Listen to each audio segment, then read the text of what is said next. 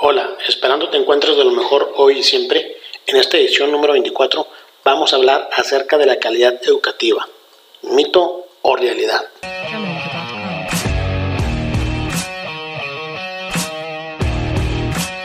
La educación en México ha sufrido muchos cambios, tanto en las leyes como en sus planes y programas educativos, que en cada cambio se manejan como los nuevos programas educativos, que en muchos casos de nuevo no tienen nada, solo cambian básicamente la terminología y nomenclatura. En términos generales, todos los cambios que realizan en la educación van encaminados a buscar la equidad, la calidad y la excelencia educativa.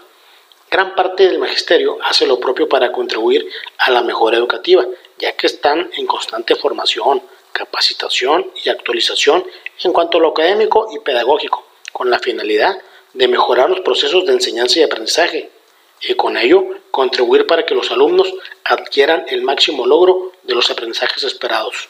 México no ha alcanzado ni la calidad ni la excelencia educativa, pero el problema en sí no es del magisterio, sino de las condiciones sociales, políticas, económicas, de inseguridad y otras tantas que prevalecen en nuestro país, que no permiten que los niños, niñas, adolescentes y jóvenes tengan ese derecho a la educación de excelencia que se expresa en la Ley General de Educación. Hasta ahí se queda la excelencia, junto a la equidad y calidad, solamente en lo teórico, porque en la realidad no es así. Basta ver en nuestro entorno en qué condiciones están las escuelas, pero además en qué condiciones van los estudiantes.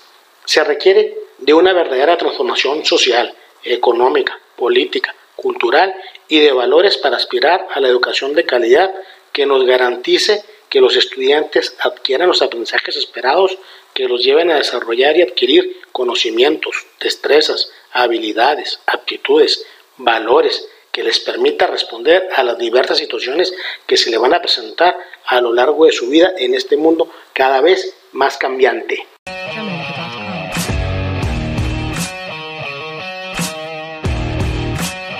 Muchas gracias por escuchar esta edición número 24.